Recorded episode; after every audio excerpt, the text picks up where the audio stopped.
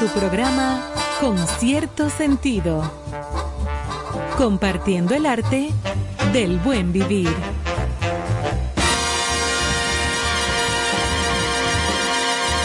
Por estación 97.7.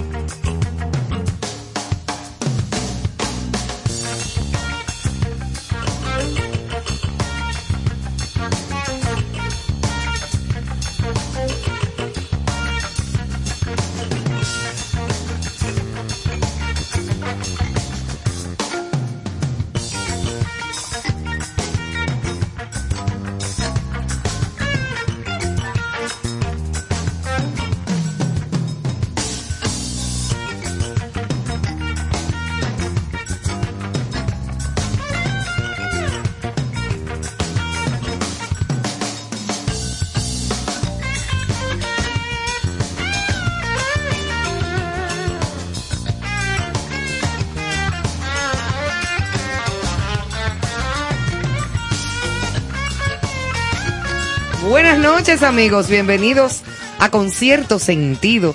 Esta noche calurosa, muy calurosa como todos estos días de verano que nos están dando duro, mucho calor. ¿Cuándo el verano hoy? Ayer, ayer fue el solsticio ayer. del verano 21 de junio, que bueno, tú estabas en otras o otros oficios con el béisbol. Otras asignaciones. asignaciones de, de. De trabajo, pero en este caso deportivas, como todo el mundo sabe que también Carlos eh, hace ese, esa labor. Y entonces, pues anoche hablamos con Susan Curiel, como siempre viene, y con nuestro amigo José Guerrero, a quien quiero darle de nuevo, reiterarle nuestro agradecimiento por su participación exclusiva de anoche. Nos dimos una viga con José Guerrero el programa entero. Nada que nada hablando de diversos temas, de diversas... Óyeme, buenísimo, enriquecedor, muy agradable, como lo, siempre lo es. Así es que agradecemos la presencia de Susan y de José Guerrero con nosotros anoche. Y pues nada, Carlos, eh, mucho calor, hoy 22 de junio, arrancando esta noche hasta las 10 de la noche con informaciones, música y muchísimas cosas interesantes que tenemos preparadas como siempre. preparado algo que tú me dijiste día de... Óyeme, hoy, Ya. dentro de las efemérides de las cuales siempre hablamos, que vamos a hablar, hoy se celebra uno de los días más desenfadados, cómodos y atrevidos para muchas féminas, sobre todo con este calor. Bueno. 22 de junio es el Día Mundial de las Mujeres sin ropa interior. Wow. Es un día al año que incita a la desobediencia femenina y a librarse de los códigos impuestos por la sociedad y convencionalismos cuyo único requisito es no utilizar ropa interior. Nadie tiene que darse cuenta.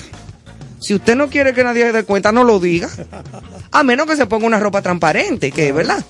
Que se haga obvio, pero sí. esa- esas batolas que usan principalmente en Asia son buenas para eso. Óyeme, es un fresco. Un éxito total. Pero es un fresco grande. Eso, para sí. muchas mujeres es antihigiénico, para otras es cuestión de costumbre y quitarse el pudor.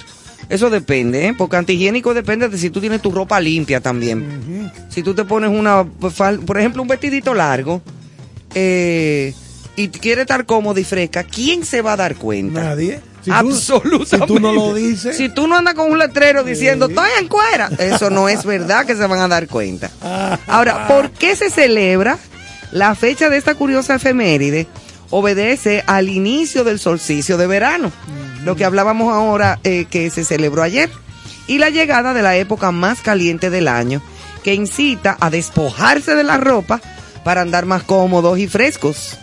Eso no es un descaro, eso me parece muy cómodo. Claro. Todo comenzó por una campaña en la red social Facebook en el año 2012, la cual tomó tanto auge que se convirtió en un día mundial. El término formal es ropa interior femenina, prenda íntima o lencería. Pero como conoce, se le denomina la ropa interior en varios países. Bragas, las bragas se les dice a los panties en España.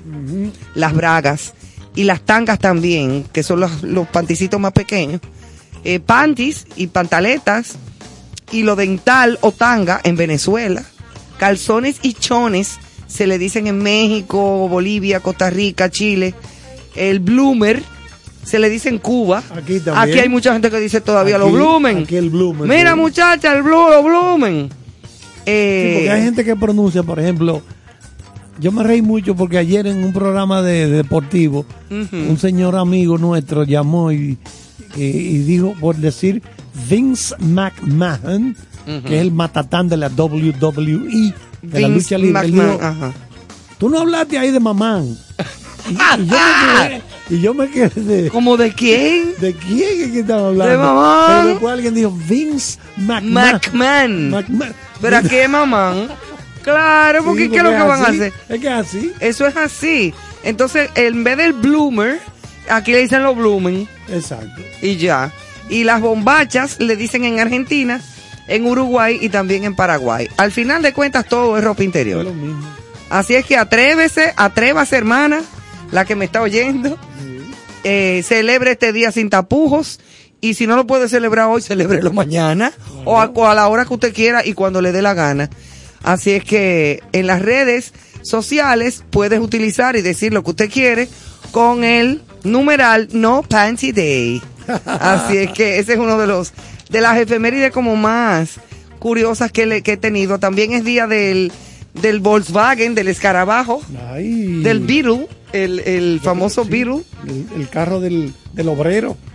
Eh, Exacto. Inventado por allá el, el, el régimen alemán. Que a propósito, en esta fecha, 22 de junio de 1933, Ok. a propósito del Volkswagen, las autoridades nacionalsocialistas alemanas prohíben el Partido Socialdemócrata Alemán. Oye. En el 40, en plena Segunda Guerra Mundial, Francia se rindió ante la Alemania nazi. Es decir, París, cayó París. Se entregaron. Lo que pasa es que Charles de Gaulle estaba en Inglaterra y recuerdo que desde Inglaterra, a través de la radio, arengó a los franceses a que resistieran. De ahí el asunto de la resistencia francesa. Ok. Pero ya Charles de Gaulle estaba fuera de Francia cuando cae París. Ya. Cayó París. Entonces eso fue en el 40. Hay una donde- canción que canta Ana Belén que se llama Arde París. Bueno, hay una película también. Arde París. Sí. Sí. En el 41, un año después, en la Segunda Guerra Mundial, el ejército alemán invade la Unión. So- Bueno, esta invasión, oigan bien, señores. Pero no, no te ponga malo. Oye, oigan bien, esta invas- invasión alemana a la Unión Soviética está considerada la mayor fuerza invasora armada de toda la historia. Hablamos de casi 3 millones de soldados. Oigan la cantidad. Tanques de guerra. Un ramilletico. Bueno, tanques de guerra, señores. Bueno. Yo personalmente los Tres conté. millones. Yo los conté personalmente. ¿Tú estabas ahí? claro. Habladoras. te voy a dar, te voy a dar esos números porque Tres millones. de, adiós tanques solamente 3000 de las divisiones Panzer de Rommel, del famoso mariscal Rommel Sí. eh, alemán. Sí, pero es que no era para menos porque estamos hablando de países muy grandes.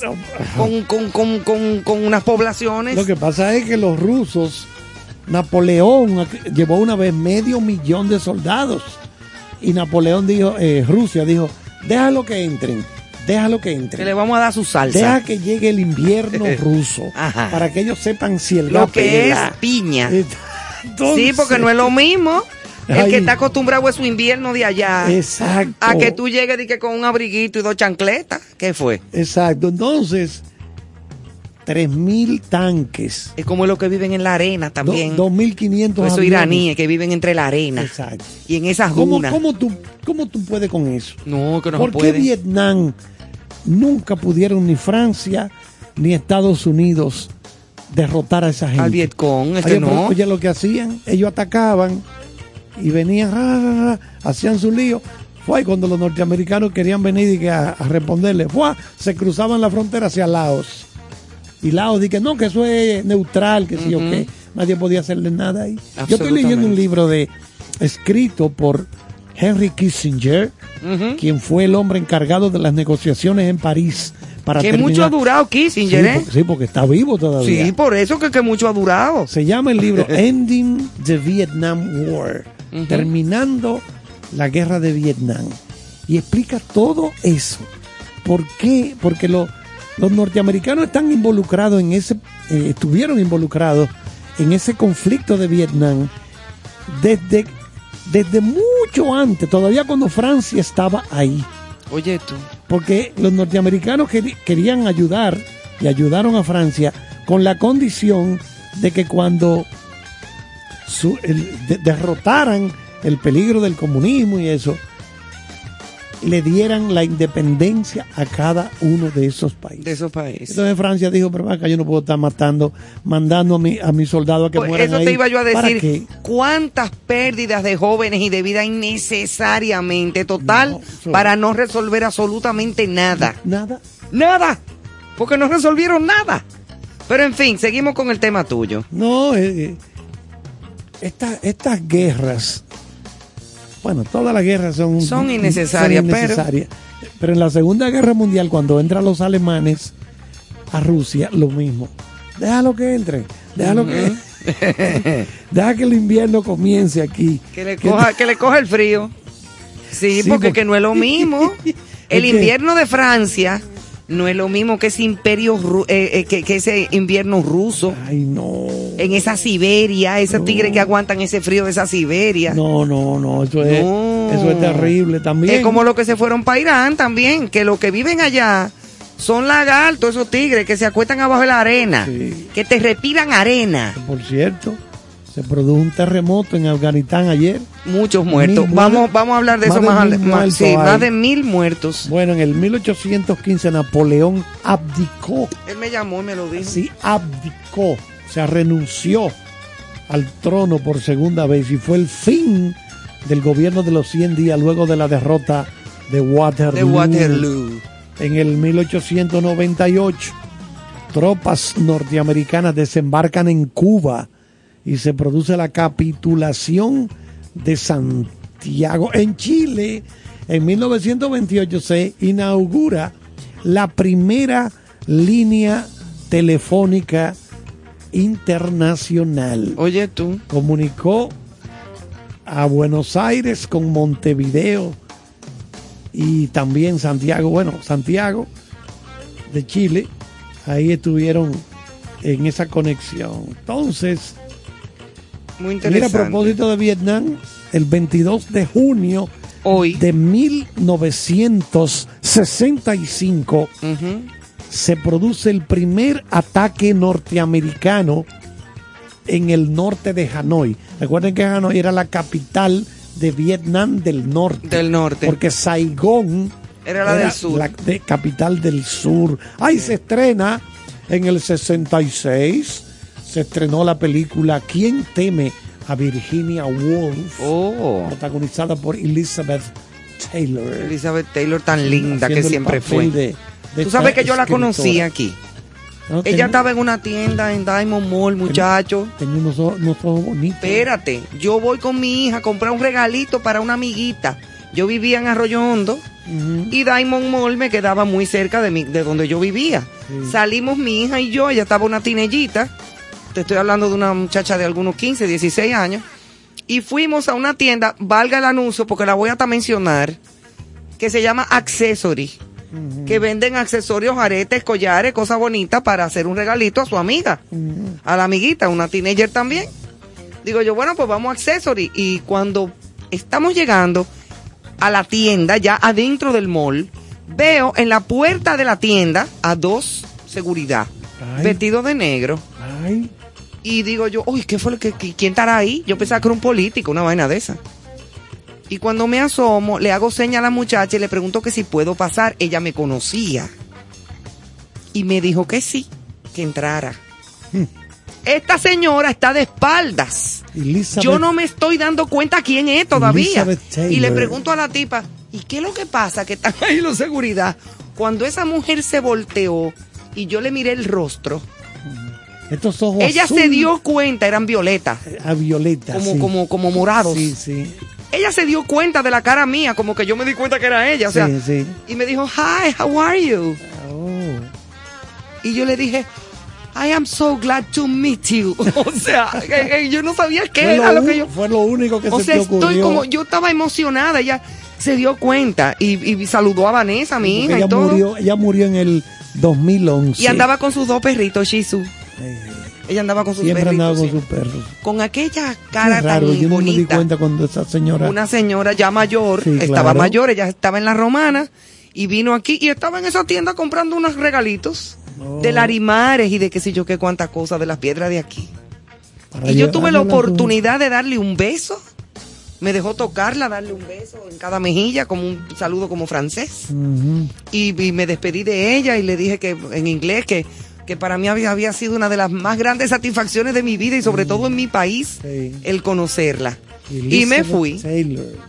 Elizabeth Taylor, Sí. aquella diva, aquella mujer tan bueno. Sí, porque tú saludaste tuviste en Nueva York a Jim Hackman. A Jim Hackman comprando unos Google para nadar en una tienda Speedo. Eh, Y, también me volteé. La emoción no fue tanta como... pa- dice, como Jim, ¿cómo tú estás, Jim? Sí, como, dímelo. Te vi en Superman. no, pero ese otro, pero la emoción mía fue más grande con Elizabeth Taylor. Indiscutiblemente. O sea, yo me, me- por poco me da una vaina. Como decimos en buen dominicano, Sí, sí, por poco sí. me da una vaina. Sí, sí, claro, claro, porque eh, uno, no espera. No, y menos en una así. tienda, comprando unos areticos. Sí, porque eso, o que me van a decir, es una gente igual que todo el mundo. Está bien. Sí, pero una celebridad. Sí, pero es una gente que puede ser un ser humano normal, pero uno lo tiene muy lejos. El, hecho, sí, siempre muy, a- El- el muy hecho allá. De, de que, de que lo voy a saludar o que no, que nadie piense en eso. No, y menos de una manera como tan, tan, tan sencilla y tan poco aparatosa. Sí. Porque las Aquí muchachas me dejaron entrar incluso. ¿Quién vino?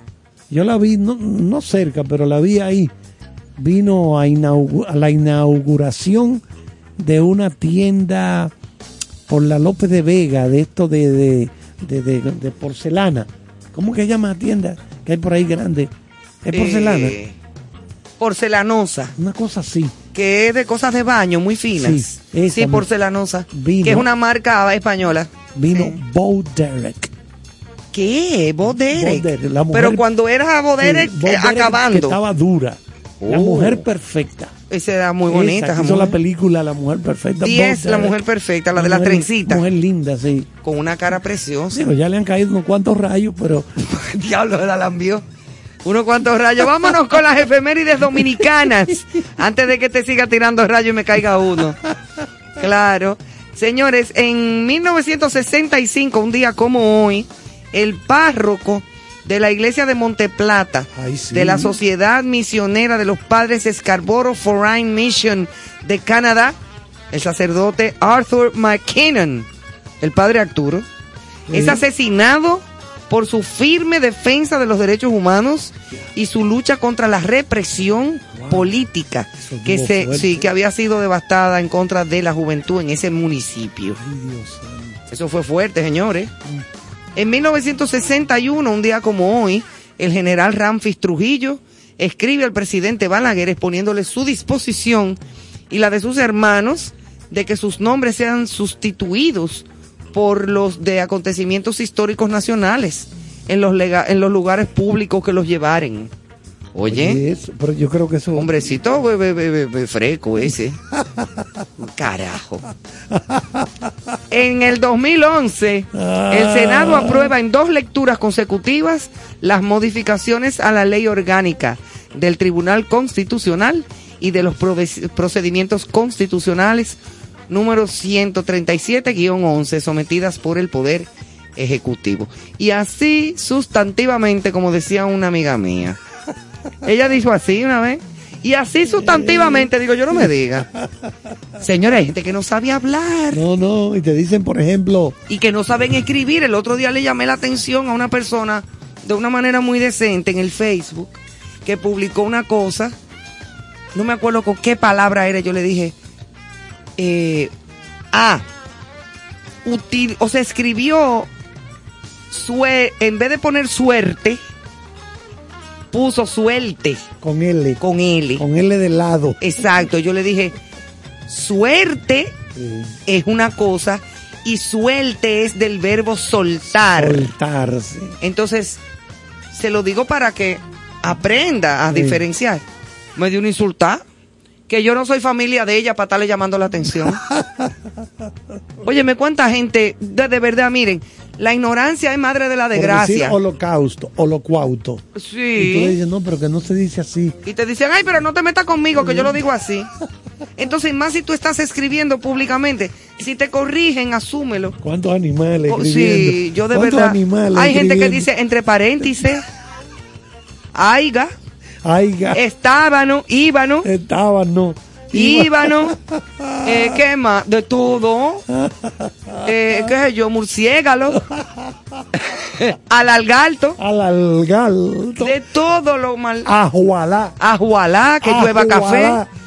Y no hay quien te saque de ahí, señores. Biságara.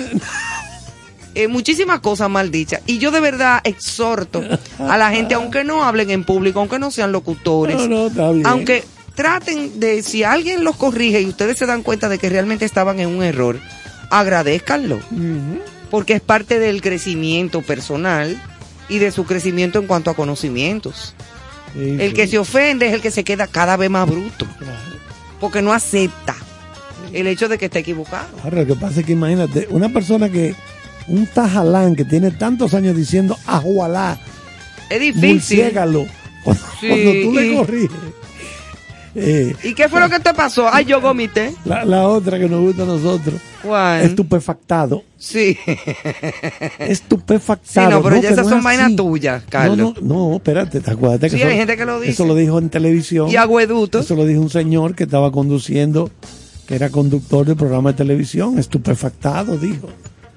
Sí, no Aquí hubo un empresario sí. que dijo una vez que tenía mucha fe en este país. También. Sí, sí. Y ano cosa- comido, ano bebido y esto es una fe tejeda. Dijo él. Y yo cogí mi cartera y yo dije, bueno señores, nos vamos a ver. Dijo él en, en un micrófono. Este- Ano comido, ano bebido y esto es una fe tejeda. Esta noche tenemos un programa de expresiones correctísimas. que no deben ser. Señores, vámonos con música en este primer bloque y venimos en un ratico.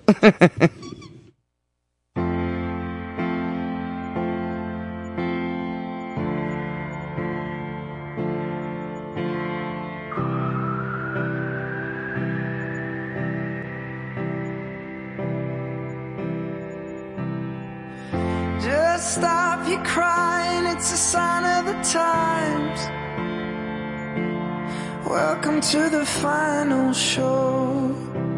I hope you're wearing your best clothes. You can't bribe the door on your way to the sky. You look pretty good down here, but you ain't really good. We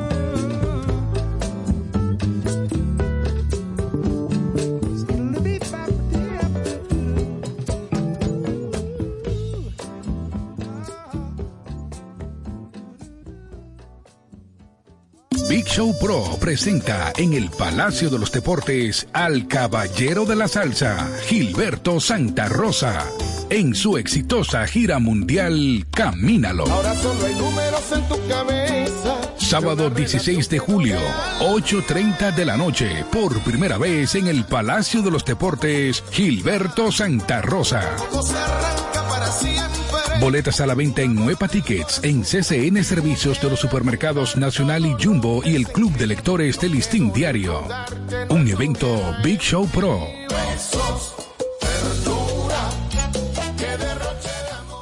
Cooking Victoria, con cierto sentido. Muchísimas felicidades a mis amigos de Concierto Sentido. Gracias por compartir el arte del buen vivir. Enhorabuena, ya nos vemos.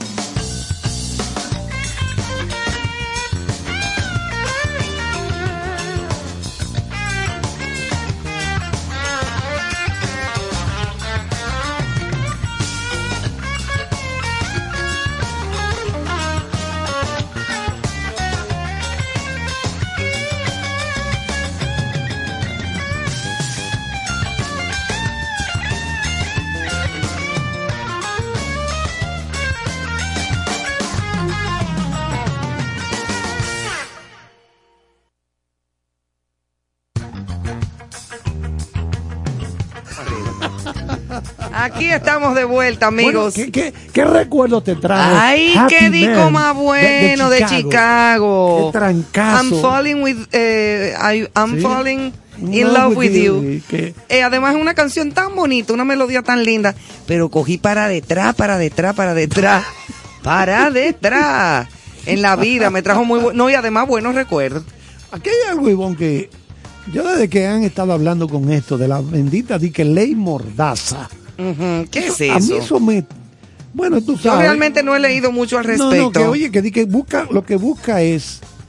eh, pro- Ah, lo de silenciar. Sí, pero ven acá, papá, no así. No, No, no, no, así Porque no. ven acá. Entonces, si hay un rumor y comienzan a circular rumores de que alguien no está haciendo algo correcto, tengo yo que ir a preguntarle a esa persona. No, mira, a mí me parece Eso- eso- absurdo. eso es una cosa absurda. Eh, con con todos los respetos a la senadora que lo que lo lo sugirió, sí. que lo propuso, eh, le han le han dicho que no en, en todos los en todos los partidos.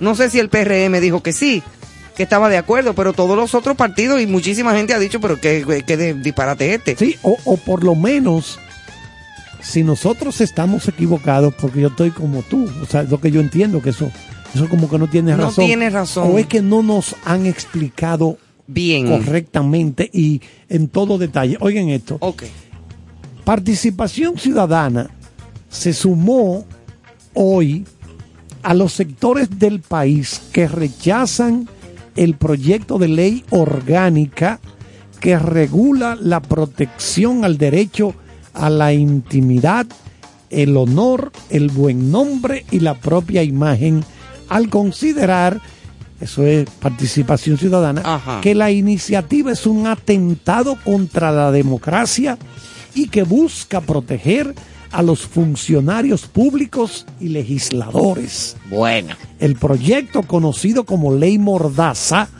ya fue aprobado en el Senado de la República y está pendiente de ser sancionado en la Cámara de Diputados. Desde ya, algunos diputados han indicado que no votarán a favor de la pieza. Pero claro que no, porque es que no tiene sentido, señor. Tú dices lo que tú no puedes decir de alguien y para eso existe la difamación e injuria. claro. O sea, yo Sí, digo, si Carlos, yo digo público, públicamente, Carlos Almanzar es un ladrón. Exacto. Sí. Y me hizo esto y esto y esto. Si yo no puedo probar eso, Exacto. Yo te difamé y te injurié. exacto. Y entonces tú me demandas a mí por difamación e injuria.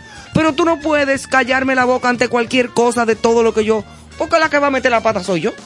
Sí, en pues, todo eh, caso de que yo diga algo que no, es entonces, así. Lo, lo que, lo que resulta No, no, contraproducente es que en este momento que estamos hablando tanto de transparencia, Exacto, y de y libertades. que queremos que, que haya mayor rendición de cuentas, que hay un empoderamiento de la ciudadanía y la prensa en cuanto a su derecho a monitorear las actuaciones de los gobernantes, salten con esto. No tiene sentido. Esto, esto es una cosa como que, no sé, este proyecto, este proyecto de ser convertido en, en ley, eso lo dijo Participación Ciudadana, lesionaría la igualdad de los ciudadanos y privilegiando a aquellos que tienen funciones públicas. No, eso no puede ser así.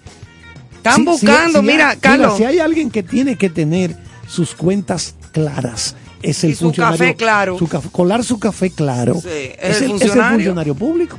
Porque si en un banco. Más que tú y que yo. Claro, en una entidad privada ocurre un robo, un fraude, eso lo tienen que dilucidar ahí adentro. Y para eso tienen seguros, una serie de cosas. Exacto. ¿Verdad? Eso, eso es lo que suelen hacer. Pero mane- gente que está manejando la cosa pública y dice que no, que tú no puedes hablar. No, ¿cómo que no No, puedo? espérate. pero ven acá, eso no puede Al ser. contrario. Pero al contrario. Eso- Exacto. eso- Esta, no mira, yo te voy a decir una cosa, como ciudadana que soy. Yo no pertenezco a ningún partido político, ni estoy inscrita a ningún padrón, ni nada por el estilo. Cuando he ido a votar, he ido a votar en el momento por quien yo he considerado que es lo que nos conviene, no lo que me conviene a mí. Porque esa es mi forma de ver las cosas. Y les respeto la forma de ver las cosas a los demás. Hay gente que vota por el dame lo mío. Y por el... eh, eh, Sí, muchas por a donde me la voy mira, a buscar. Muchas de estas gallaretas que tú lo ves que en, que en- en sus cuentas de Twitter y sus cosas están hablando y acabando con este gobierno. Esos son gente que cogían cheques del gobierno pasado. Claro sí, muchísima O sea, gente. no puedo- eso no es nada que no se No puedo sepa. creerle a esa Ahora, gente. estoy viendo, eso no puede ser. claro, estoy No. viendo con este tipo de cosas y con otras más que están buscando otra Plaza de la Bandera. Sí, Están buscando una Plaza de la Bandera, ¿eh? sí, sí, sí. Independientemente de muchas cosas buenas y chulas y con las cuales uno apoya y está de acuerdo porque eh, no es tan, no, no es lo absoluto. Ni todo es bueno ni todo es malo. Pero hay cosas como esta que indignan. Y sobre todo cuando, cuando hablamos de comunicadores con responsabilidad y con seriedad como nosotros, por ejemplo. Eso no puede ser. Esto no puede Y ser. como una muchas ley otras personas en el De país. que para proteger, ajá, y- y Ajá. así. No. O sea, todos pueden hacer lo que les dé su gana. Ustedes están para protegernos a nosotros. Exacto, pero esto está fuerte. Exacto. No, no, no. Y si yo le levanto una calumnia, Claro, usted entonces usted me demanda por difamación e injuria y me tranca Sí, y ya. Sí, Porque sí. para eso que existe eso. sí, sí, porque no. Pero no es de que hay que amarrarle a uno la, No, la no, boca, los pies y la mano. ¿Qué yo me he fue? quedado sorprendido de que este tipo de ley se esté debatiendo. En a esta altura a del esta juego, en el siglo juego. XXI. Y que venimos y que de denunciar de corrupción de otra gente pasada a lo mismo que vamos a volver. ¿Y cuándo que vamos a salir de esta vaina? No se sabe. Grande premio para el que adivine. Sí. No. Te van a buscar un saquito de arroz y No, una no. funda que contiene porque no se sabe cuándo es que vamos a salir. Oigan, oigan cómo concluye eh, lo que dice Participación Ciudadana hoy. De aprobarse este proyecto de ley, los medios de comunicación tendrían que solicitar consentimiento, un permiso hay que pedir cada vez que vayan a utilizar sus archivos de imágenes de personas públicas. La Oye. inve- la investigación periodística que tanto ha contribuido al descubrimiento y exposición de actos de corrupción y actividades ilícitas se vería seriamente amenazada por este intento de mordaza. Claro, porque No, no imagínate que. Nuria quiere hacer un trabajo de No investigación. puede, No puede. O Alicia, o cualquiera de No nosotros. puede, según esta, esta ley. Por eso te digo, Entonces, ¿qué es lo que está buscando esta señora? ¿Tapar a quién o a si quiénes? hay una parte que no, no se nos, que no sabemos nosotros, por favor explíquenla. Sí, como si fuera, como si tuviéramos cinco años. Exacto, explíquemela con detalles No. si falta algo, porque eh, cada vez, ve- todos los días estoy viendo que se van agregando instituciones nuevas y que, que- en contra de eso. En contra de eso y, Oye. y- y- e insisten. Sí. Entonces, cuidado si es por algo, Digo, no, digo yo, ¿verdad? Vamos a hablar todo lo que tengamos que hablar desde ahora, porque ahorita la aprueban. sí, exacto. Vamos a aprovechar. Óyeme, sinceramente, esto es absurdo y da miedo y frío.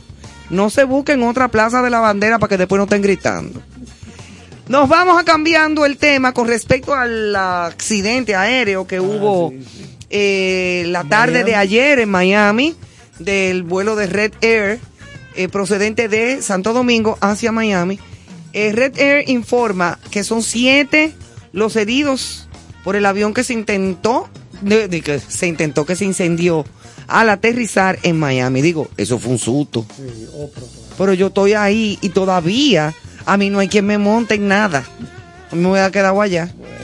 El accidente aéreo tuvo lugar este martes, o sea, el día de ayer, cuando este avión de la aerolínea Red Air se incendió tras realizar un aterrizaje forzoso en el aeropuerto de Miami por problemas en el tren de aterrizaje.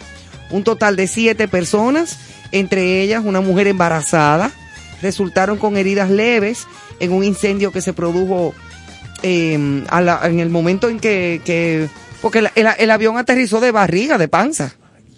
O sea, no funcionó el tren de aterrizaje. No salió. ¿Tú sabes lo que es eso? Ahora, se ve que el piloto es Hay, hay que bueno. darle con, con- hay que darle con una mandaria. eh. Dale, dale, a ver si sale. Dale. Pran, a ver si sale. Exacto, abajo. pero ahora se ve que el piloto hizo lo, lo mejor que pudo.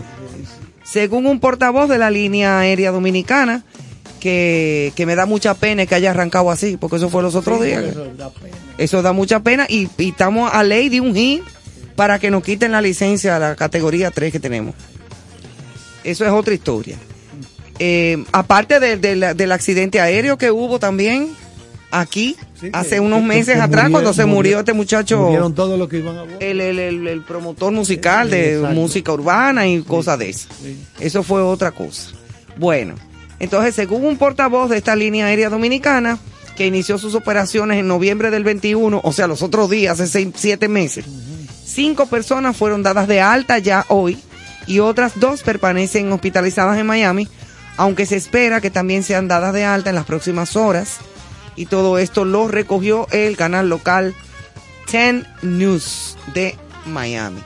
Bueno, ojalá que esto, eh, a la verdad es que hay como una sal que le ha caído como a muchas cosas. Bueno, aquí hay algo para complementar eso, Iván. Sí, es dime. que, ¿Qué sabemos de esta aerolínea? ¿Con- Nada, yo no lo había oído ni ¿Con mencionar. cuántos aviones opera?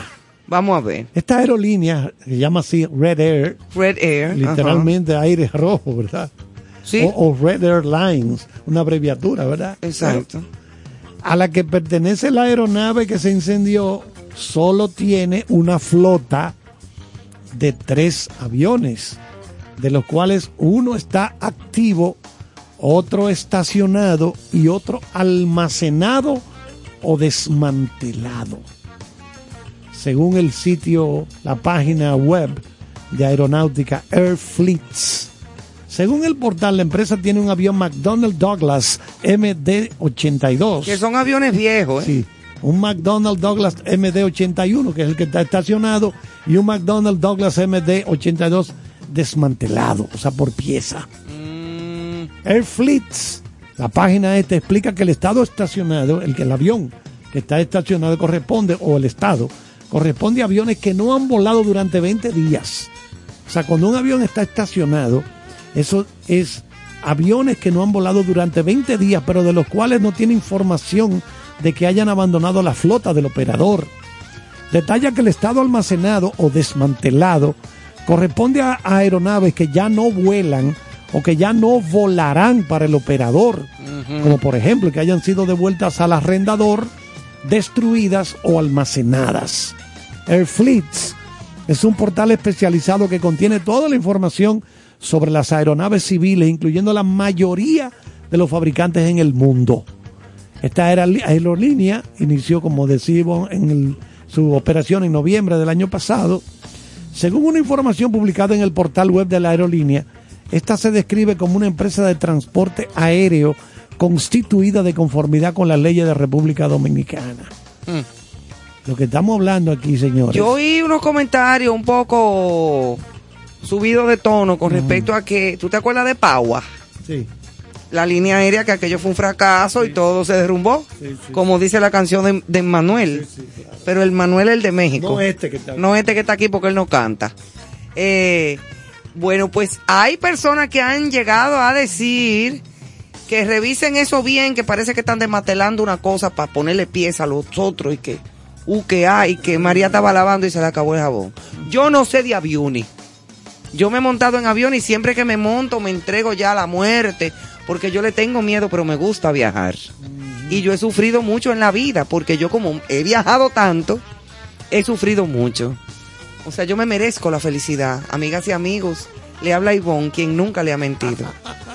Me merezco la felicidad porque he sufrido mucho. Tú sabes que mi prima Charitín Goico Ay, esa sí le tiene es terror. una mujer que ha viajado el mundo entero, como quien dice. Sí, Pero Charitín le tiene pavor, eso Carlos lo sabe, sí, sí. a los aviones. Una vez iban eh, ella y su esposo, en paz descanse, mi querido Elín, Ortiz, Elín Ortiz. con otra pareja más, iban para Buenos Aires a unas presentaciones de no sé qué.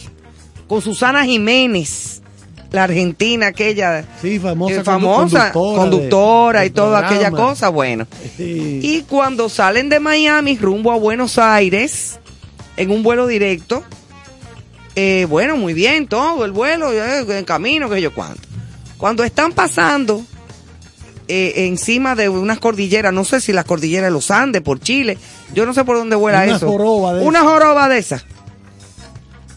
El piloto, el capitán, avisa que va a haber un poco de turbulencia.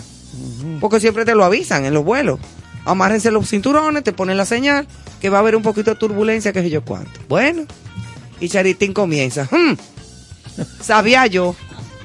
Por aquí no fue que se cayeron los sobrevivientes de los Andes.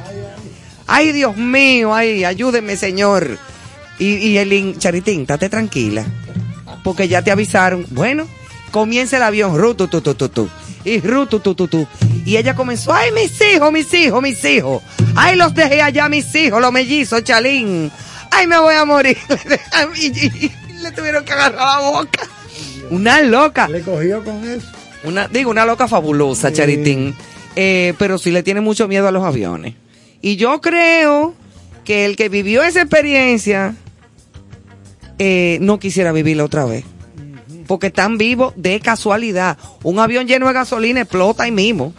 Y se hubiera ido el avión más los dos o tres aviones que estaban cerca. O sea, eso no es un cachú y además la gasolina de los aviones es de un octanaje muy alto a donde cualquiera se va de guiro. Eh, como decían por ahí. Bueno, cambiando el tema y apiándonos del avión, porque ya me está dando como teteriquito. Y hablando de, de- de- de las aprobaciones gubernamentales y de los diputados, en este caso me parece muy apropiado el hecho de que los diputados dominicanos aprobaran el proyecto que declara el tabaco y el cigarro patrimonio cultural de la República Dominicana. Eso sí fue como una pieza, ¿verdad? Interesante, no el disparate que sugiere la senadora esta, que no me acuerdo de dónde es. La pieza aprobada en primera lectura busca garantizar la promoción y desarrollo de esta industria a nivel nacional e internacional. Ese proyecto de ley declaró el tabaco y el cigarro, o sea, el, puro, ¿bien? Como patrimonio cultural de la República Dominicana. La iniciativa busca que sea de interés nacional la promoción, preservación, defensa y desarrollo del tabaco y del cigarro en el marco de las políticas de fomento de la competitividad y las exportaciones. Eso es muy importante. Eh, um, esta pieza fue sometida por el Poder Ejecutivo el 24 de abril del pasado año y pues ahora ha sido eh, aprobada.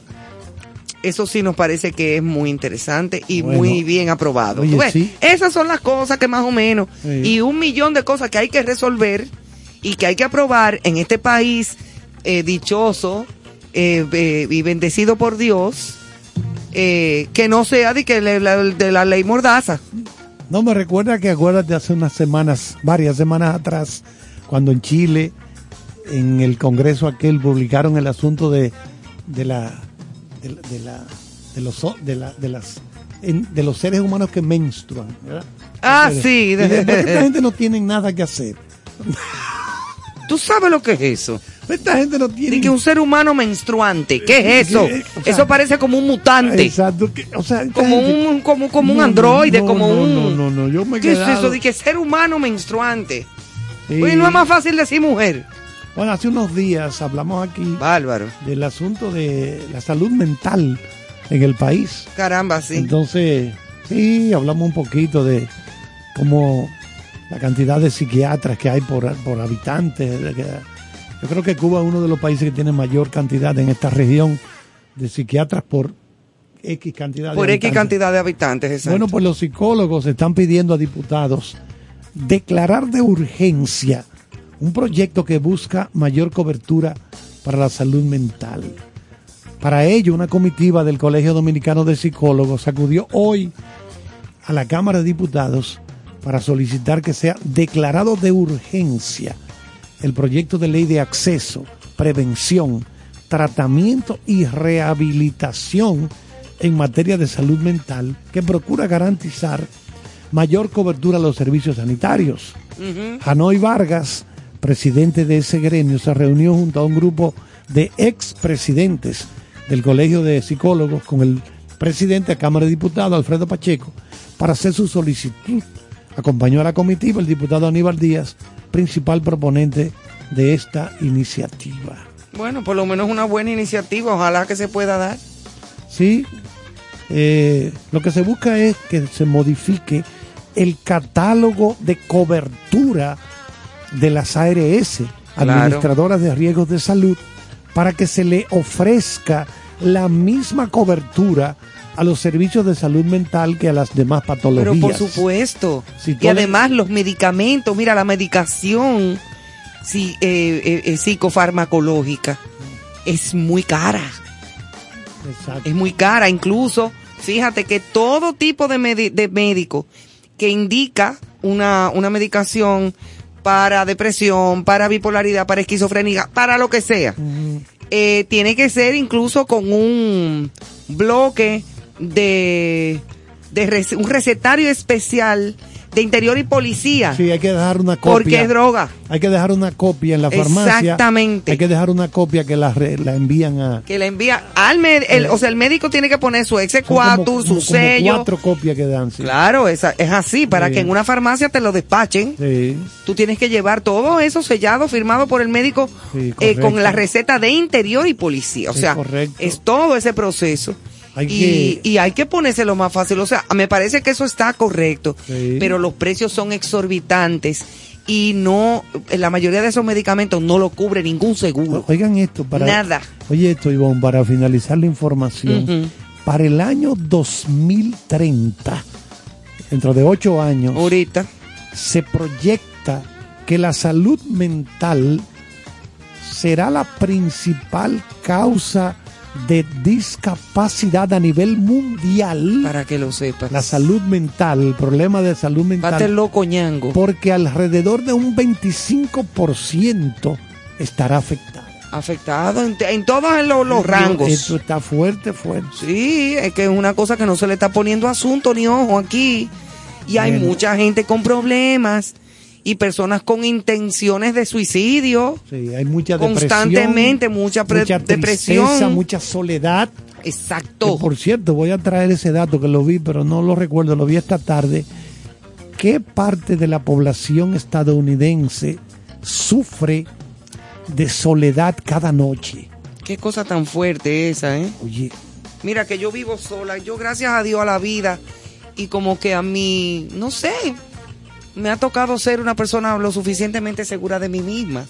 Asumo yo y me siento en paz. Eh, hasta este momento, no sé mañana. ¿Tú sabes? no cambia. No sé mañana, pero hasta ahora, y déjame dar madera, aunque yo no creo en eso. Pero por si acaso. Eh, sí, No con wood. exactamente. No con Toco madera. Eh, yo me duermo todos los días en paz, no necesito pastillas para dormir y vivo sola, pero no me siento en soledad. Porque una cosa es tú vivir solo y otra cosa es vivir en soledad. Hay personas que pueden vivir con 10 personas bajo un mismo techo y se sienten en soledad. Exactamente. Es correcto. Exacto. O sea, por eso digo que tengo esa dicha de hasta ahora no sentirme vivir en soledad. Que hay días que uno se siente más solo que otro por las razones externas. Sí. Eso es otra cosa. Sí, porque eh, familiares tuyos no están en la ciudad. Exactamente. Un amigo que debió juntarse contigo no se juntó. Bueno, pues eso, Ah, pero eso es anyway, momentáneo. eso es momentáneo o por una razón específica o terminé con quien estaba saliendo y entonces me siento como que me hace falta una ñoñería. Hay que ponerle, Pero- señores, hay que ponerle eso, atención. mira. ¿eh? El problema de la salud mental. Es difícil, muy Esto difícil. se está complicando. Oigan bien, 2030 se convertirá en algo terrible a nivel global. Y aquí en la República Dominicana cada vez hay más manifestaciones de problemas mentales en jóvenes, adolescentes, mujeres, hombres, incluso hasta en niños.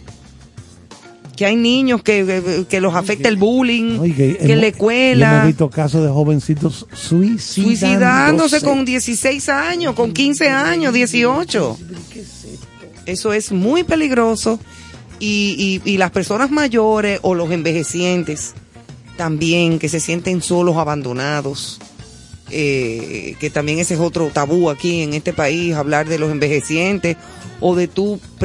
es mejor y ca- cambiando un poco, desviando un poco el tema, aunque terminan siempre sufriendo mucho de, asuntos mentales, muchos de los viejitos. Yo creo que si aquí se hicieran ma- mayores instituciones para, como de esos homes, Sí. a donde, pero, pero especiales. hogares especiales, a donde los viejitos tienen, claro, pagando, pagando, eh, todas sus comodidades y entonces áreas de juego y de entretención con otros viejitos a donde comparten el día entero, eh, le dan su medicación, eh, lo- lo- los alimentan bien, porque hay familias que tienen a la mamá, al papá, viejito, al abuelo, no tienen con quién dejarlos en el día al cuidado de gente que lo pueda atender mejor. Es una industria en Estados Unidos muy Claro, poderosa. y es poderosa. Muy y es, yo creo que lo más sano para el mismo ancianito o ancianita, se siente acompañada durante el día, Gente de su edad. gente con gente de su edad que se ponen a jugar bingo, que ven novelas, juegan parché, hablan pendejadas, un, un bordado, es que yo, óyeme, y la pasan mejor y con más actividad mental incluso que si lo dejan solo en una casa con una trabajadora que no sabe de eso. Se deprimen y terminan con problemas mentales también. O sea que también eso, eso habría que en un futuro no muy lejano, yo creo que ya eh, eh, también analizarlo, a ver de qué manera eh, eh, se pueden como, como hacer más espacios para, para el cuidado de los envejecientes. ¿Qué te parece si hacemos un break? Nos vamos con Emanuel. Emanuel, cómetela.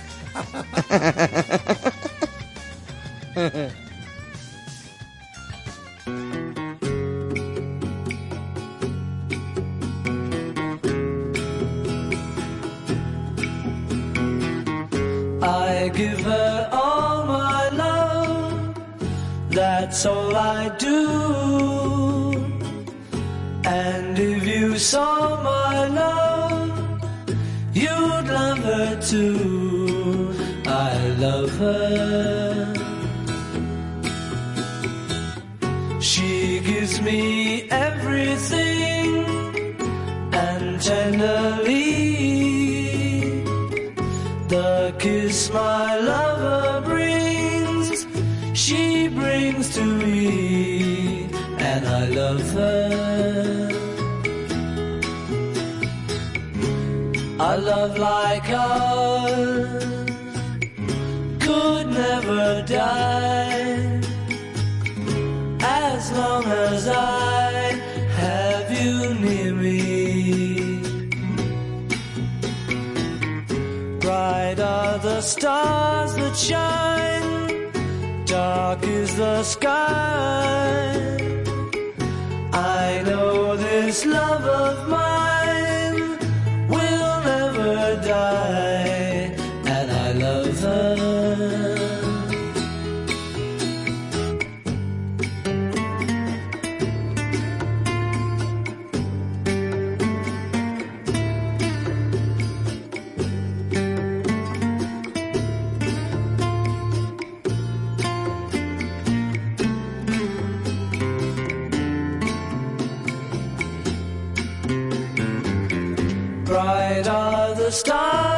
stars that shine, dark is the sky. I know this love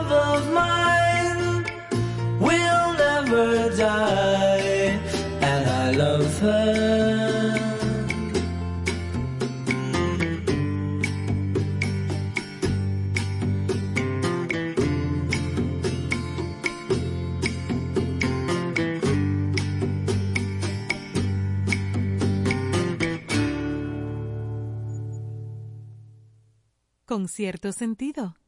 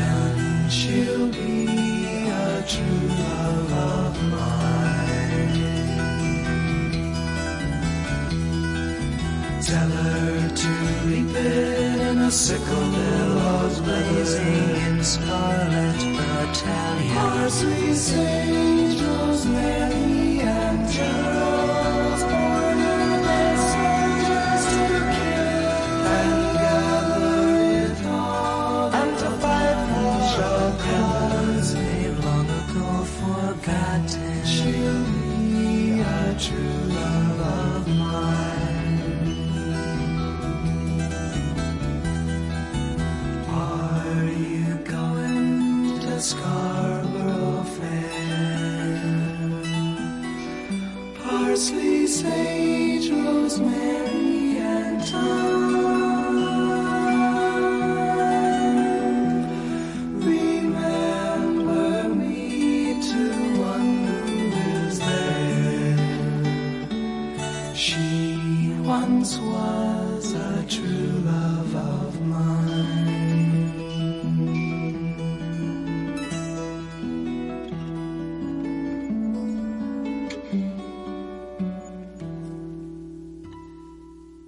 con cierto sentido.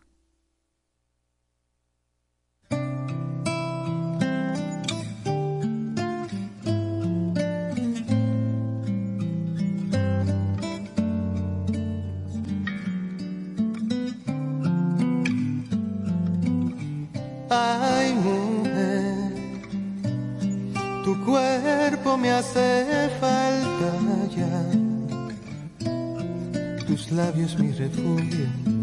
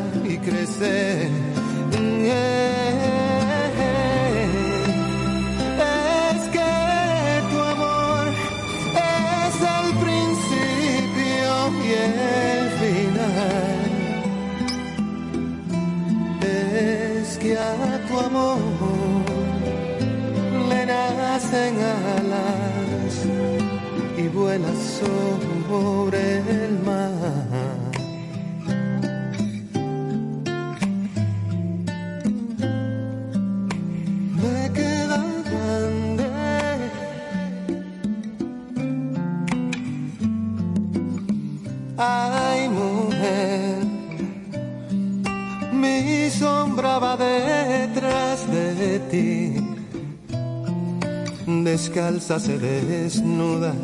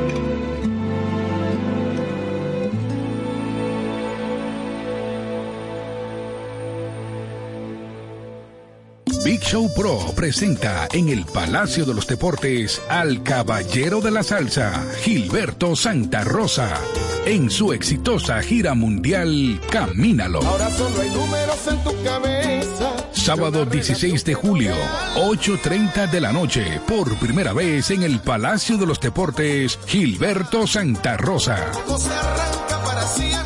Boletas a la venta en Nueva Tickets, en CCN Servicios de los Supermercados Nacional y Jumbo y el Club de Lectores del Listín Diario. Un evento Big Show Pro.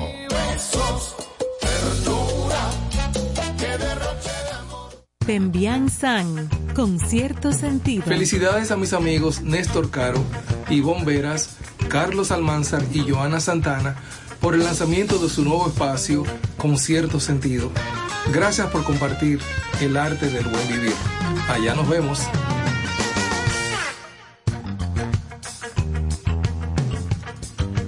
Bueno, qué canción tan linda esa versión de Ay Mujer de Juan Luis Guerra. Porque la versión que la gente más conoce es la versión en merengue. Nos dice Manuel que llegó a bailarlo mucho en Guacarataína, como loco, cuando sonaba tan tan tararan, taran. Tú canta, Carlos. no, no. Carlos, no Dile, cante. ¿qué tú tienes ahí, Tú hablas bien. Mira, habla- a, a propósito de Juan Luis, en el tour de ahora Juan Luis Guerra de, de, eh, para Madrid, Exacto. eh, déjame ver, espérate que lo tengo aquí.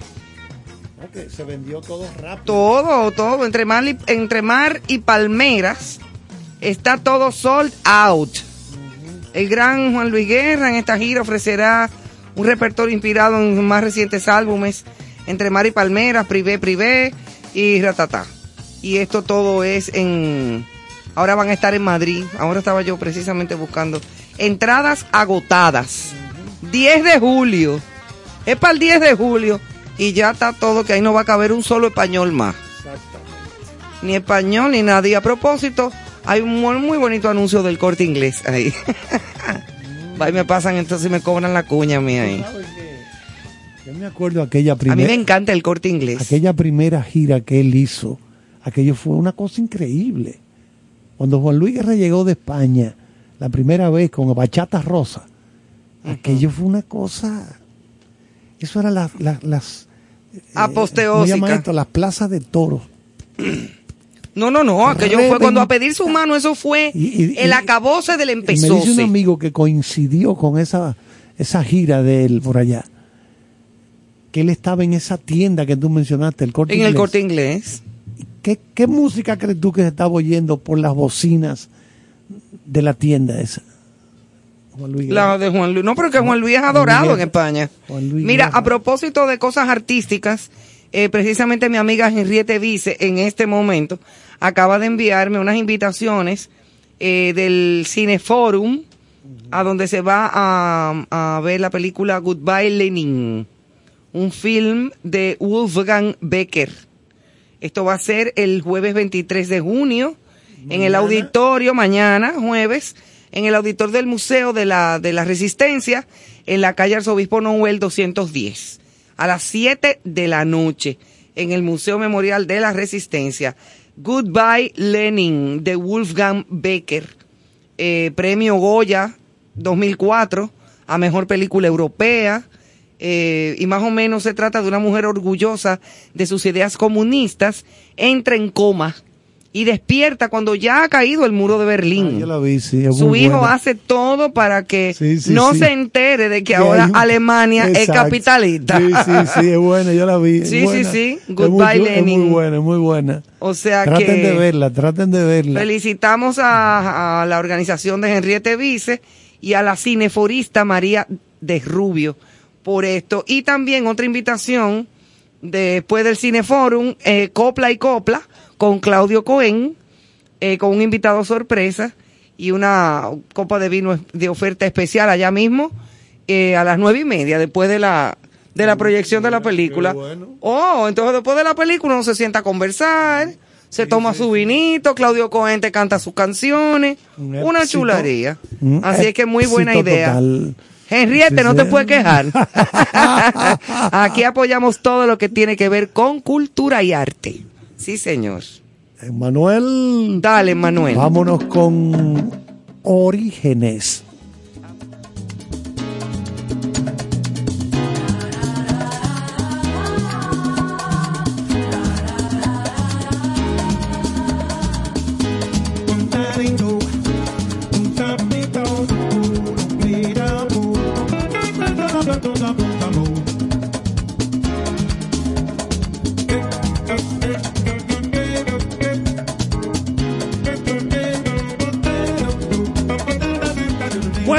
Señores, vamos a hablar un poquito hoy del origen de la expresión lavado de dinero. A propósito de la ley de Mordaza que estábamos hablando. Ajá, ajá. ¿Qué es el lavado de dinero? Esa expresión se origina a principios del siglo XX y está vinculada a las actividades ilícitas de Al Capone. Ay, Dios mío. Ay, mamacita. Y ¿Qué ese, sí- pasó? ese sí fue un, un bárbaro. Él creó una cadena de lavanderías automáticas.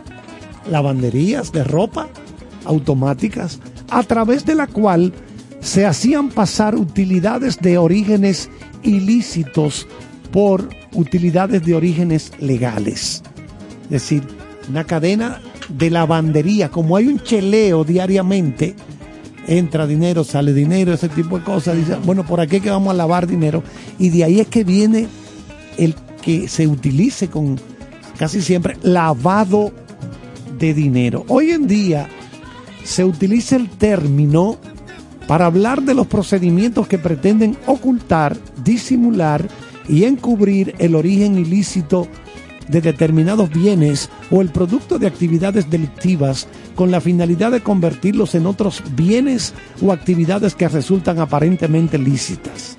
¿Cuáles son las etapas del lavado de dinero? Primero, la colocación, que es el prelavado. ¿Qué, qué significa esto? Colocación. Introducir el dinero en el circuito económico financiero. Luego viene la decantación o estratificación, como se le llama también, que eh, consiste en cortar la cadena de evidencia, haciendo circular el dinero por el sistema o circuito. Luego viene la integración o reciclado, que consiste en extraer el dinero para invertirlo sin riesgo por su apariencia lícita. Óyeme, pero aquí hay mucha gente que sabe de lavado, ¿eh? Hay mucha gente limpia. El lavado de dinero, también conocido como lavado de capitales, lavado de activos, blanqueo de dinero, legitimación de capitales, operaciones con recursos de procedencia ilícita o blanqueo de capitales, es el proceso de cambiar grandes cantidades de dinero obtenidas de delitos como el narcotráfico por otras de origen legítimo. Es un delito en muchas jurisdicciones con definiciones diversas. Es una operación esencial del crimen organizado y de la economía sumergida. Esa economía, vamos a llamarle, eh, cuando tú es clandestina. Clandestina. Por debajo de la mesa. Exacto. El blanqueo de capitales comienza con la comisión de un acto delictivo de tipo grave, que es la obtención de beneficios ilegales en los mercados financieros u otros sectores económicos. El blanqueo de capitales es un delito autónomo que no requiere de una condena judicial previa por la comisión de la actividad delictiva por lo que se originaron los fondos. Hay autores hay autores, escritores que señalan que los delitos financieros, tanto la falsificación como el lavado de dinero, han existido incluso antes de que existiera el dinero. ¿Cómo? Tal y como lo conocemos hoy. Eso, por ejemplo, la costumbre de utilizar determinadas prácticas para disfrazar los ingresos procedentes de actividades ilícitas se remonta a la Edad Media, al medioevo, cuando la usura fue declarada delito. Mercaderes y prestamistas burlaban las leyes y la encubrían mediante ingeniosos mecanismos. Oh. Oigan eso, antes de que existiera el dinero, ya se lavaba. Ay, mamá. Fue en ese momento cuando los piratas, aquí que venían muchísimos piratas, Drake, por ejemplo, los piratas se transformaron en pioneros en la práctica del lavado de oro, obtenido en los ataques a las naves comerciales europeas que cruzaban el Atlántico entre los siglos XVI y XVII.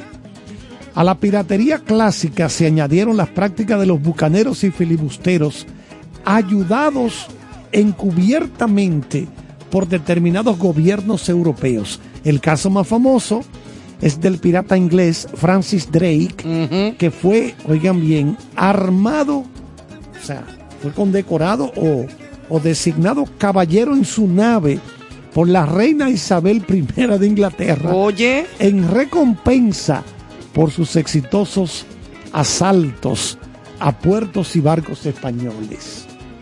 Se lo llevó todo. En el año 1612, Inglaterra ofreció a los piratas que abandonaran su profesión un perdón incondicional y el derecho a conservar el fruto de sus delitos. Una gran parte de las riquezas acumuladas por los corsarios y piratas fueron resguardadas por los herederos de la tradición templar, templarios y por los banqueros de la época. Así surgieron los refugios financieros hoy conocidos como paraísos fiscales. Mónaco es un paraíso fiscal. Eso está lleno de gente.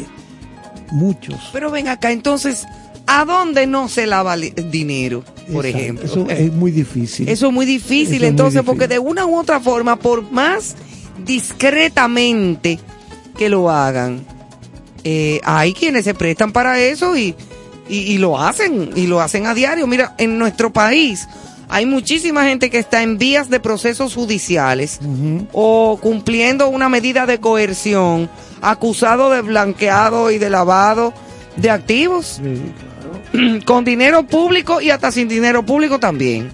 Y no entremos en materia de quiénes son porque todo el mundo sabe muy bien lo que están ahí y lo que faltan y lo que se sigue haciendo también. Pero imagínate tú y cómo eso se elimina. es muy difícil, Carlos. Sí, porque el hombre, desde que hay hombres sobre la tierra, Pero imagínate si tú, si tú estás diciendo que eso se hace desde antes de que el dinero existiera. en la edad media En la edad media. se hacían ya chanchullos. Pero Líos, revoluces. que la palabra lavado tiene su origen en Estados Unidos en los años 20, momento en que las mafias norteamericanas crearon una red de lavanderías para esconder la procedencia ilícita del dinero conseguido a través de sus actividades criminales. Que regularmente era con la venta de alcohol que estaba prohibido. Acuérdate de la ley seca. Sí. El mecanismo consistía en presentar las ganancias procedentes de actividades ilícitas como procedentes de negocios de la lavandería de ropa. Exacto. Entonces, dado que la mayoría de los pagos en las lavanderías se hacía en efectivo, en metálico, resultaba muy difícil distinguir qué dinero procedía de la extorsión, el tráfico de armas, el alcohol y la prostitución y cuál dinero procedía del De negocio la lavandería, legal. exacto. En los años 70, con la vista puesta en el narcotráfico, se advirtió de nuevo el fenómeno del blanqueo de dinero. La recaudación de la venta de droga era depositada en los bancos sin ningún tipo de control. Oye tú. Una vez introducido el dinero en los sistemas financieros oficiales, se movía fácilmente por todo el circuito formal. La expresión fue utilizada por primera vez judicialmente en el 1982 en Estados Unidos al ser confiscado dinero supuestamente blanqueado procedente de la cocaína colombiana. Oye, Ahora tú. usted lleva 10 mil dólares a un banco y tiene que llenar un formulario. Tiene que ¿De decir- dónde fue que usted sacó ese dinero? ¿De dónde? Bueno, yo una vez yo fui iba a comprar un vehículo y para eh, co- completar el inicial llevé un dinero en dólares y lo cambio. Y me pregunta, que no llegaba a esa cantidad. Y me pregunta la muchacha. Digo yo, ¿cómo? No, ahorrándolo. ¿Por qué me preguntas eso a mí? Busca tú de mi historial. Porque pues, tú me vas a preguntar a mí. Claro, Pues yo te puedo decir cualquier cosa. exacto. Igual que la gente cuando llama a una emisora, de esas emisoras que reciben llamadas, que me diga tu nombre y de dónde tú eres. Es un disparate. Porque te va a decir que Pedro, y llamo de Exactamente. Canca la Piedra. ¿Cómo, tú pruebas eso? ¿Cómo tú pruebas que es Pedro de Canca la Piedra? Puede O tú ser. tienes un sistema Puede para- ser Juan de la Vega. Es un disparate. Tú preguntarme a mí que yo no, yo lo ahorrado, ahorrado que estaba. Eso como tú me preguntas a mí. No llegaba a 10 mil Pero no dólares. te, pero no te investigaron tampoco. No, no, no. Ella No, porque ellos saben también. Simplemente me preguntó eso. Digo yo, pero que eso. Pero imagínate. No me lo preguntes. Tú indagas tú que tienes el acceso al historial del- de, la Con persona. mi nombre y mi cédula y, Y yo ahí, ahí te sale todo mi Hay que historial. preguntarme. Yo te puedo decir cualquier disparate. Cualquier cosa que me lo regaló mi mamá en una soy- latica. Yo soy billetero. Yo vendo billetes y quiniela. Exactamente. Eso depende, porque claro, ahora si tú te ganaste, por ejemplo, qué sé yo, cuántos millones en la loto Claro. y vayas a depositarlo, tú tienes que explicar. tú dices, "No, aquí". Bueno, tú vas con la carta de, de la gente que te dan. Usted se sacó tanto en la loto. Mírela ahí. Ah, una foto. Qué Quiero linda. comprar un apartamento que vale 25 millones de pesos. Sí, pues yo me saqué la loto. Sí, míralo ahí. Mi carta que dice que yo me saqué la loto y aquí están los cuartos. Exactamente. Yo ahí no hay problema. Pero tú tienes que demostrarlo porque ya estamos hablando de grandes sumas de dinero también. Eso depende de la cantidad de dinero. mafiosos de Chicago de los años 20.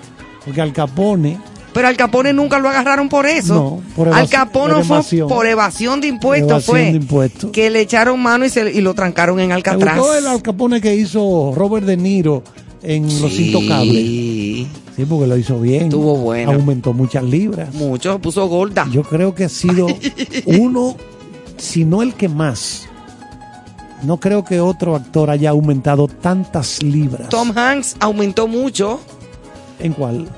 en El Él Náufrago. re- No, él rebajó mucho. Es verdad, Él fue al revés. rebajó mucho. fue Se tuvo, revés. que se, se tuvo que secar. Sí.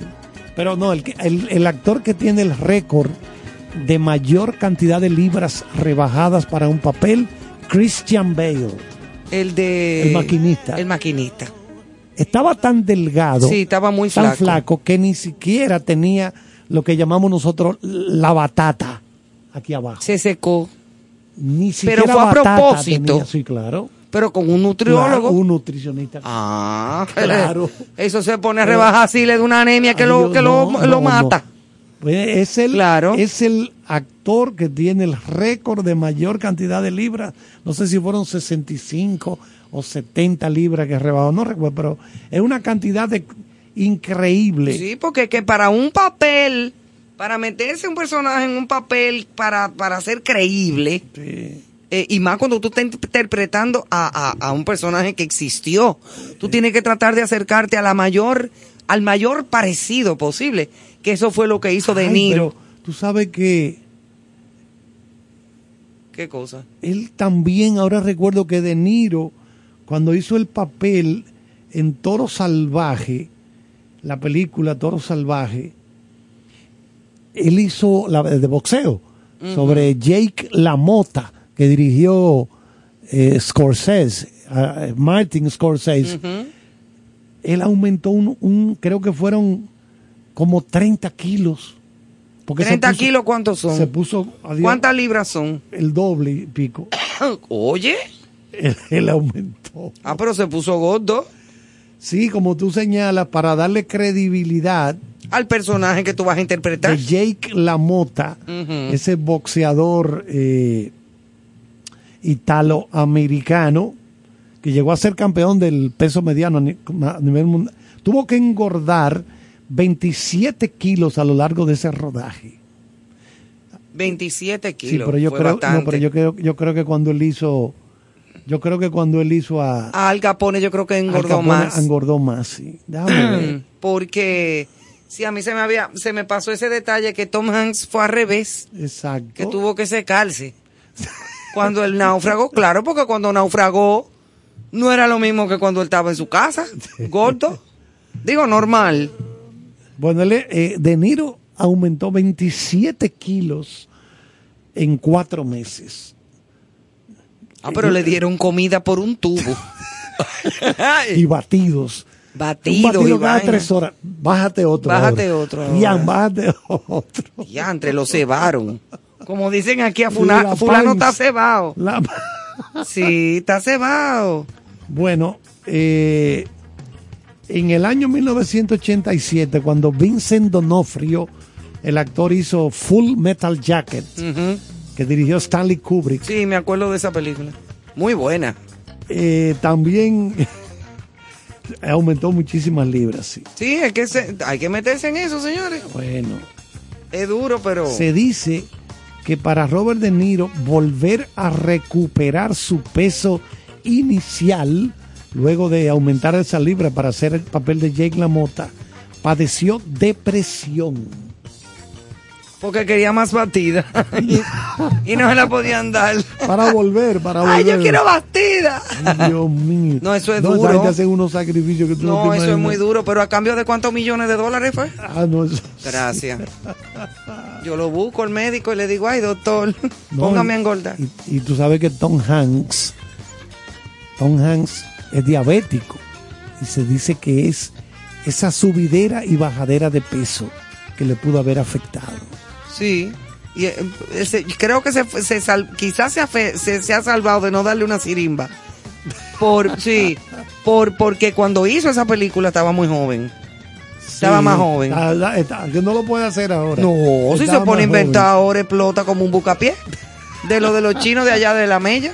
Chach. Ay, no. Bueno, y hablando de actores, actrices y reconocimientos, volvemos aquí a la isla, nuestro terruño encantado y encantador, a donde se distinguieron personalidades eh, y organizaciones sociales de San Francisco de Macorís. Pero los senadores otorgaron un reconocimiento especial a doña María Cristina Camilo. Qué bien, qué honor y qué orgullo. Ay, sí. Qué bien lo hizo el Senado, caramba. Dejen la ley mordaza y pónganse a hablar de esta cosa. El Senado de la República reconoció con la entrega de un pergamino a la trayectoria de la actriz y locutora María Cristina Camilo por su prodigiosa y fecunda carrera profesional en el país, en un acto encabezado por el vicepresidente del Senado, eh, Santiago José Zorrilla, la Cámara Alta entregó un pergamino de reconocimiento a doña Maíta. Así que le decimos de cariño. Ese es su apodo. María Cristina Camilo, de 103 años de edad, lúcida, enterita. Bueno, mira, cuando yo llevé a mi mamá a vacunarse de la segunda dosis del COVID-19, que eso fue el año pasado, recuerda que, sí, que comenzaron a vacunar a las personas mayores de, de, de- cierta edad. Y yo, después de la primera dosis, bueno, la segunda dosis, que fuimos al mismo lugar, estaban todas las señoras que ya se habían vacunado de la primera. Y ahí estaba doña Maíta, acompañada de dos o tres eh, familiares. Y, y me- nos dimos un abrazo. Ay, mija, ¿cómo tú estás? Conversamos. Y de la persona más lúcida, más encantadora, más agradable, con 103 años de edad. Que sale, que comparte, que va, que viaja, que se va para el interior, que vuelve. O sea, Dios bendiga a esa señora. Y te lo digo de verdad, le tengo envidia de la buena. Yo no sé si yo llegué a esa edad. Con esa viveza y con esa lucidez mental que te, te da una entrevista como cuando tenía 80 años o cuando tenía 70. Igualita. O sea, no es de que, que ay, que se está cayendo, que este, no. Una cosa, una ma- maravilla. Y es de verdad ha sido una de las pioneras de la locución de nuestro país, eh, también en la actuación, eh, pero sobre todo en la locución radial. Ella era de, las voces de la, de, la, de la Lotería Nacional de toda la vida, señores. Doña María Cristina Camilo. Pero estamos hablando de cuando Cuca y Rotetán, que no sé quiénes eran, pero se dice que eran cuando Cuca y Rotetán. Así es que felicidades, Amaíta. Qué orgullo y qué bien por la Cámara del Senado de la República. ¿Con qué seguimos, Carlos? Eso está muy bien. No, no, no, muy bien. Correctísimo. Nos vamos con una musiquita, Manuel. Vámonos con una musiquita y volvemos ya con la recta final de concierto sentido de esta noche.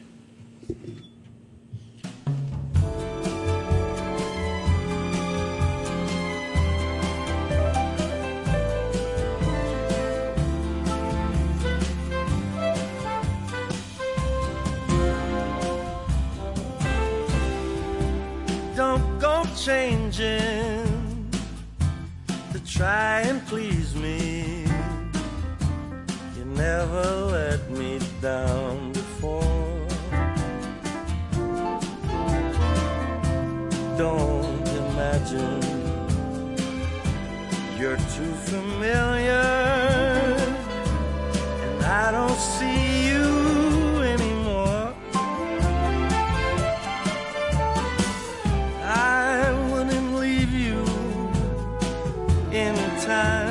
trouble. We never could come this far. I took the good times, and I'll take the bad times. I'll take you just the way you are.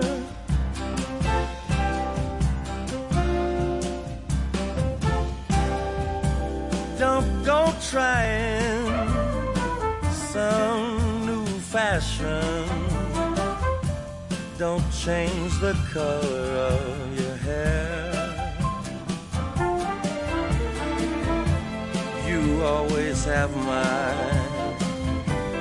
unspoken passion. Although I might not seem to care.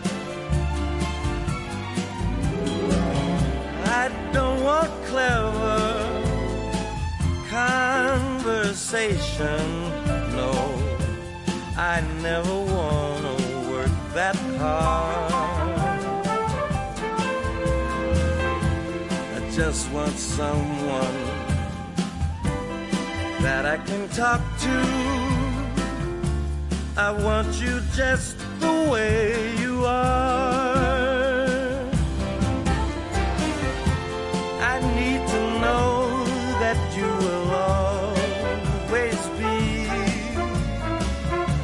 The same old someone that I knew.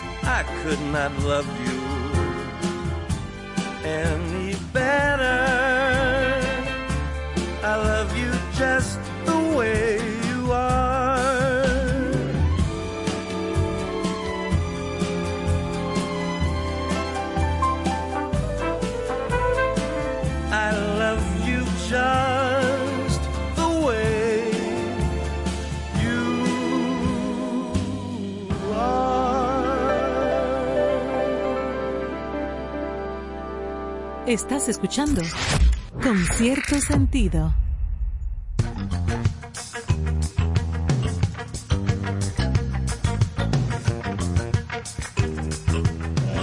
Bueno, señores, si ustedes oyen a Manuel aquí de locutor diciendo unas palabras bellísimas, ustedes hasta lo contratan para que se quede aquí en el programa. Él nada más se ríe. Nos vamos con una noticia de Tom Hanks, a propósito de que estábamos hablando de él hace un momentito, que dice él, dice él, mientras hagas una película buena, cada tres o cuatro te va bien. Oye tú, Sí. que te va bien. Una buena entre cada tres o cuatro, ¿verdad? Que tú hagas como flojona. Que pega por lo Ajá, pega aunque sea una porque te vas a ir para detrás, para no decir otra palabra.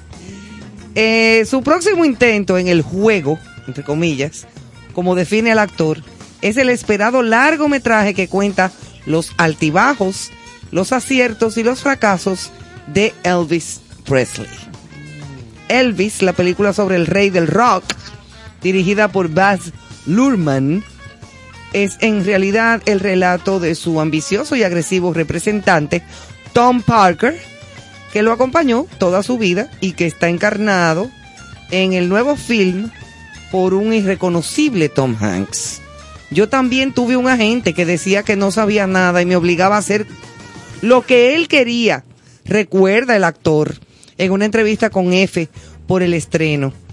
Eh, este viernes, ¿qué pasó? Lo entrevistaron sobre el, el esperado film biográfico. O sea que él tenía un manejador y el manejador hacía con él lo que le daba la gana. El Coronel Parker, famoso. Diantre, tú. Coronel Par Tom Parker. Para que sepas, si en algo se centra el guion de esta ambiciosa película dirigida por el artífice de títulos como Moulin Rouge, Moulin Rouge. eh, también- Great, eh, El Gran Ra- Gatsby, Y la de, y la de Freddie Mercury, Queen, Sí, de Bohemian Rhapsody, la dirigió ese mismo. ese mismo. Sí. Oh, pero un escandalazo. No, el tipo es exitosísimo. en ah, pues tipo mira, yo no sabía que era el mismo director. biográficas, casi todas. Buenazo. Y algo que Hanks en California, con su trayecto que abarca más de cuatro décadas, comprende el trabajo de este hombre a la perfección. Obviamente, tarde, tardé mucho en seguir mi instinto y saber decir que no. Al principio, siempre que alguien me ofrecía trabajo, decía que sí a todo. Y me estaban pidiendo que trabajara. ¿Y qué iba a decir? Que sí. La Porque hija- es que él comenzó muy jovencito también. La hija de Elvis vio la película ya. Ah, ya la vio. Y dijo- qué dijo? Extraordinaria la representación de mi papá. Oye, esa vaina. Ninguna otra película, porque Val Kilmer creo que lo interpretó también. Ah, ya. Y si mal no recuerdo, el esposo de Goldie Hawn, Kurt Russell, Sí, Kurt Russell. también interpretó a Elvis. No sé si una película para televisión, pero dice ella, no, no, no, no, es que ninguno le Este sí, este actor joven que acaba de interpretar a Elvis en la película biográfica esta con que Tom Hanks. Que ahí fue que dieron el palo. Ahí sí dice ella, sí, sí, ese sí es una representación. Oye, ese. Bueno, Pues a, a raíz de todas esas lecciones difíciles de su vida, dice Tom Hanks, que vino el cambio y llegaron varios de los papeles, por ejemplo, Forrest Gump, que ese sí fue un papel buenazo. Bueno. Filadelfia, que ahí él se la comió. Y Saving Private Ryan, salvando al soldado Ryan, que también esa... Steven Spielberg Sí, sí, sí, sí, tremenda película. Sí, Muy buena película. De esa película de guerra, pero buena. del ochi- 1998. 98, 99, por ahí. Fue esa película. eh, yo me acuerdo que yo la fui a ver al cine. Yo la vi y en eso México. no tuvo madre. El, el- el- la historia de la misma película. Yo estaba en México cuando la estrenaron, la, la vi allá, que cuando estoy en la sala de cine viene un tipo con un carrito, vendiendo, vendiendo cosas dentro de un carrito. Y yo, oye, Adentro de la sala de cine. adentro de la sala, un ¿Y tipo iba moviendo el carrito, uh, con, con todas sus cosas ahí. de Porque se supone que uno compra lo que se va a comer No, antes pues, de. me extrañó a mí. Ah, pues pon Digo tú. yo, pero mire y esto. Pero yo me imagino que ya eso no se usa. No sé. Digo, cada país tiene su claro. costumbre. Bueno, la próxima película de Steven Spielberg será estrenada en noviembre de este año. Y es una película que tiene que ver con su propia vida como biográfica. Se llama The Fablemans. The Ok. Fablemans. The Fablemans. Fablemans, sí. Esa es la película nueva. 11 de noviembre se estrenará en Nueva York y Los Ángeles. Tendrá como una distribución limitada antes de llevarla toda a Estados Unidos. Eh, en- quieren que coincida con el fin de semana del Día de Acción de Gracias. Ah, por eso es que va a ser en noviembre. Por eso lo dejaron. Claro, porque noviembre, Acción de Gracias es el último jueves de noviembre. Exacto. Cada año. La película de Steven Spielberg se basa de manera libre en aquellos años en que él se fue formando cuando era jovencito y su relación con sus padres. La película la protagonizan Michelle Williams, Seth Rogen y Paul Dano. Entonces eh, está eh, Gabriel Labelle, que encarna a un joven aspirante a director de cine. Williams, Michelle Williams, interpretará el personaje basado en la madre de Steven Spielberg y Paul Dano. Recuerden que Paul Dano estuvo hace poco en The Batman, el más reciente Batman, estuvo haciendo el papel del, del, del acertijo.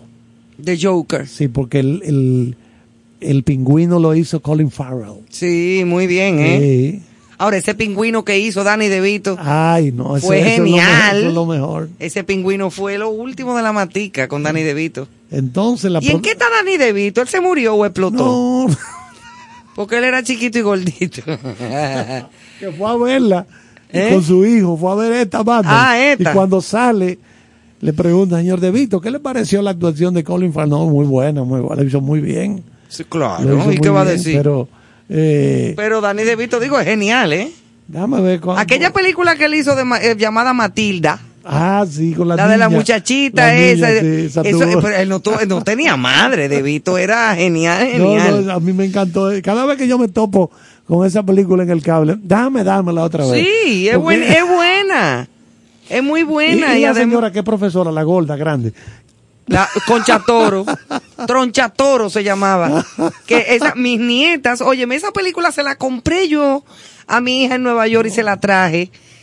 Porque cuando eso era nada más que en VHS. Espérate, que está llegando algo que me ha chocado un poco. ¿Qué te chocó, Brad? Pitt dice que está ya en la, etapa, en la etapa Ah. final de su carrera en el cine. Y ¿Qué? dijo, considero, me considero que estoy en mi última pata.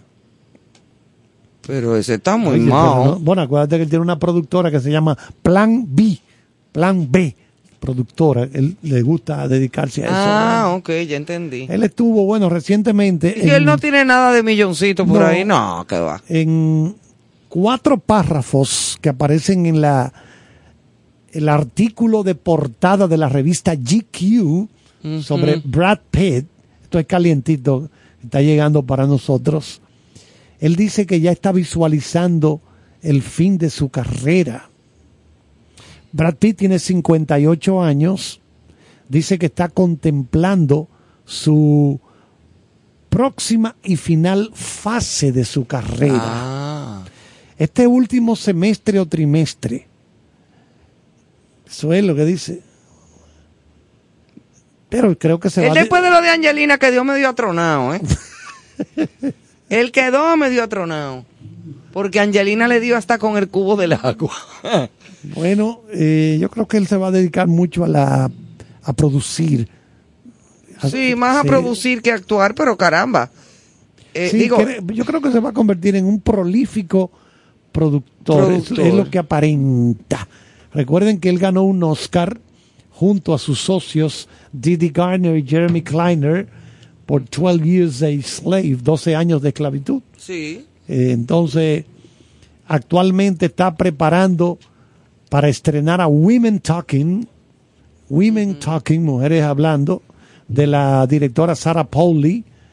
Está también entre las producciones de su compañía está Blonde, la de Ana de Armas, que hace el papel de Marilyn Monroe. De Marilyn Monroe. Ahí está involucrada también la productora de Brad Pitt, del director Andrew Dominic, y también él, la productora de él está involucrada en She Said. Eh, ella dijo sobre la periodista Megan Tauji y la investigación Bueno, que se yo hizo tengo sobre- entendido que entre de, la, de los chelitos que tiene producido él son van como 400 millones. o sea que pon tú. No tiene nada. No, hombre, unos chelitos para invertir.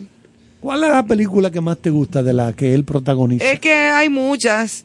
Hay una que es un clásico. Siete, ¿Cuál fue aquella de de siete años en el Tíbet. Tíbet. El extraño caso de Benjamin Ah, Button. esa fue buena. Que es una película muy extraña, pero muy chula. Sí, y, una Fight- historia bellísima. Fight Club. También. El Club de la Pelea con este otro que es una estrella. Sí, eh, Ed Norton. Ed Norton, que es excelente actor, en fin. Ahí abimban a cualquiera. Ahí yo salí a golpear, mírame el golpe. Mira, yo con un morado el ojo. tipo que tenía la cámara, que Sí, estaba le filmando, dieron. también lo Le partieron una costilla. En esa película. Señores, hasta mañana. Gracias por habernos acompañado. Mañana nos reencontramos aquí en otro concierto sentido. Buenas noches. Estás escuchando con cierto sentido.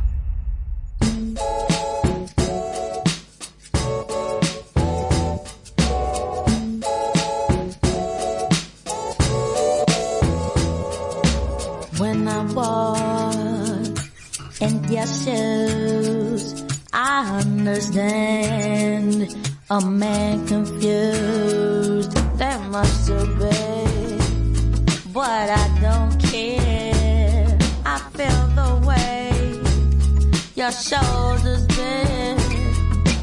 Sorry, the empathy.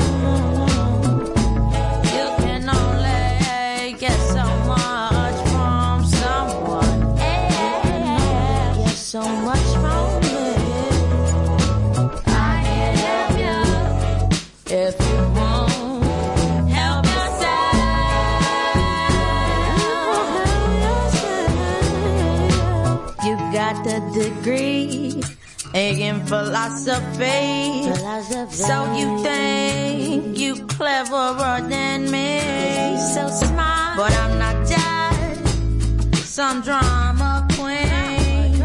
Cause it's where you at, not where you've been. So what?